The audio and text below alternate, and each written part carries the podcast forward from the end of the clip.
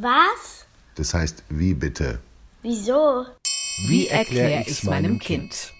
Warum manchmal alle mitforschen sollen. Von Friedhof Küchelmann.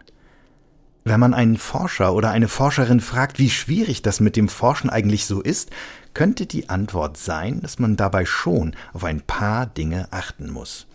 Was Wissenschaftler so herausfinden, sollte selbstverständlich stimmen, und andere sollten sehen oder überprüfen können, dass es stimmt.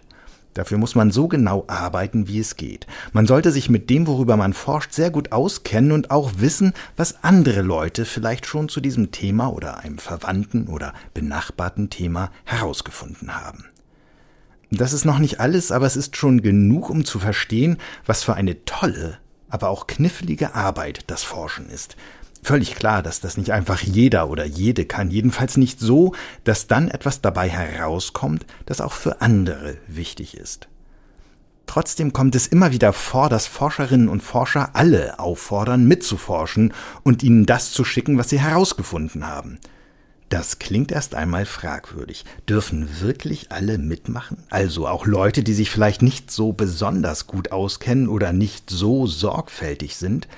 Wie kann man sich dann darauf verlassen, was die so forschen? Wie kann man dann damit weiterarbeiten?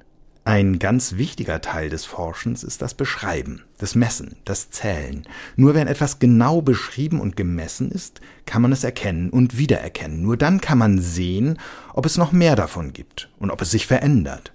Das gilt zum Beispiel für ein einzelnes Tier, sagen wir, einen von diesen weißen Schmetterlingen, die man im Sommer sehen kann. Wer sie genau betrachtet und beschreibt, kann unterscheiden, ob es sich um einen großen oder einen kleinen Kohlweißling handelt. Das sind nämlich zwei verschiedene Arten. Oder um einen Rapsweißling, den gibt es nämlich auch wenn man misst und falls schon viele Jahre lang gemessen worden ist, dann kann man vielleicht herausfinden, ob ausgewachsene große Kohlweißlinge mit der Zeit immer größer werden oder kleiner oder so.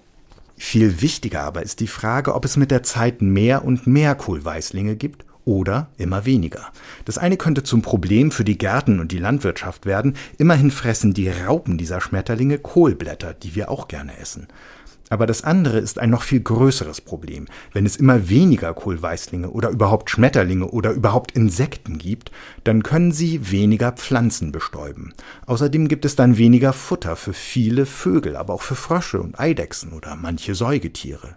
Und das passiert leider wirklich. Es gibt immer weniger Insekten. Es gibt sogar schlimm weniger Insekten. Und das liegt daran, dass in der Landwirtschaft und in Gärten viel Insektengift eingesetzt wird, um die Pflanzen davor zu schützen, angefressen oder angesaugt zu werden. Und daran, dass es zum Beispiel immer weniger Wildwiesen gibt, in denen Insekten alles finden, was sie brauchen. Nahrung, Versteck und Gelegenheit zur Eiablage. Manchmal sieht man Bienenwiesen oder Insektenhotels, um das auszugleichen aber das ist wohl zu wenig. Es gibt in der Stadt Krefeld einen Verein von Insektenforschern, der jahrelang etwas ganz Einfaches mit einem ganz eindrucksvollen Ergebnis gemacht hat. Die Forscher sind in mehr als 60 Naturschutzgebiete überall in Deutschland gefahren und haben immer wieder geschaut, wie viele Insekten sie dort in einem bestimmten Zeitraum mit einer Falle fangen können. Sie haben sie nicht gezählt, sondern einfach nur gemessen, wie viel Raum sie im Auffangbehälter der Falle einnehmen. Dabei ist herausgekommen, dass diese Masse in 27 Jahren um drei Viertel kleiner geworden ist. Wo also die Insekten einmal so viel Platz wie zum Beispiel vier Liter Pakete Milch oder Saft eingenommen haben, war es im Jahr 2017 gerade noch ein Liter Paket. Dabei waren die Forscher extra in Naturschutzgebieten, also dort, wo kein Pflanzenschutzgift eingesetzt werden darf. Das Ergebnis hat sehr viele Leute sehr erschreckt. Nicht nur Insektenfreunde und nicht nur in Deutschland, weil es an einem Beispiel sichtbar macht, was wohl überall ein Problem ist. Finden, Zählen und Messen sind Arbeiten, mit denen auch andere Leute hauptberufliche Forscher unterstützen können. Es gibt Leute, die schauen mit ihren Fernrohren in einen bestimmten Bereich des Sternenhimmels und melden sich, wenn sie etwas Neues sehen. Andere schauen sich zu Hause in Deutschland automatisch gemachte Bilder von sogenannten Fotofallen aus irgendeinem Urwald auf irgendeinem anderen Kontinent an, in denen immer ein Foto aufgenommen und übers Internet verschickt wird, wenn sich was bewegt. Oft ist es nur eine Pflanze im Wind oder man kann einfach nichts erkennen, aber manchmal sind auch Fotos dabei, die für Forscher super wichtig sind. Gut, dass jemand, der die Zeit dafür hat, die wichtigen heraussucht. Dann gibt es Leute, die bei sich in der Nähe über die Felder gehen und schauen, ob sie dort Hamsterhöhlen entdecken oder die Mücken einfangen und an Forscher schicken, damit die prüfen können, ob sich darunter auch Arten finden, die es bei uns noch nicht gegeben hat.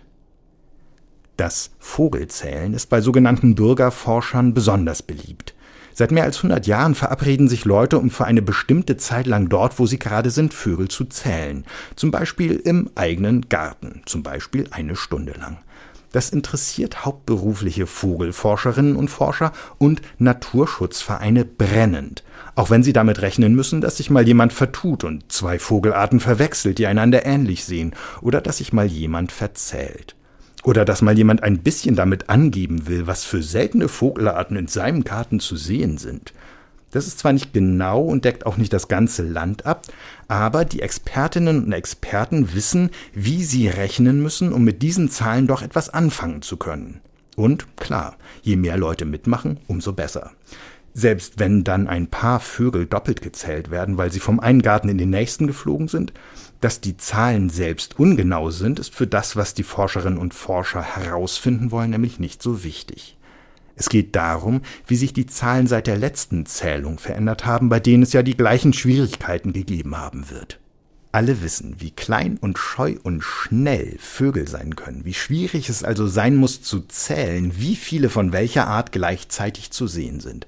Aber einer der wichtigsten Naturschutzvereine in Deutschland, der NABU, ruft nicht nur ein paar Mal im Jahr dazu auf, eine Stunde lang Vögel zu zählen, sondern auch, genau, Insekten. Noch kleiner und wimmeliger. Alles, was man braucht, ist eine Stunde Zeit an einem sonnigen, windstillen Tag und eine Wiese, auf der man sich einen Umkreis von zehn Metern genau anschaut.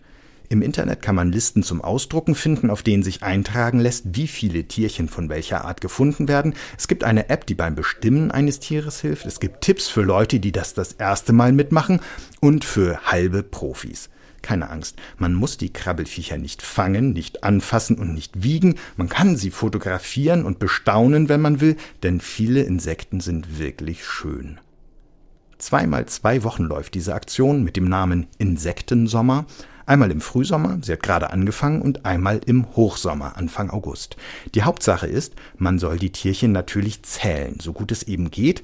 Und wenn man in seinem 10 Meter Umkreis ausgerechnet einen Ameisenhaufen findet, dann hat man ganz schön viel zu zählen.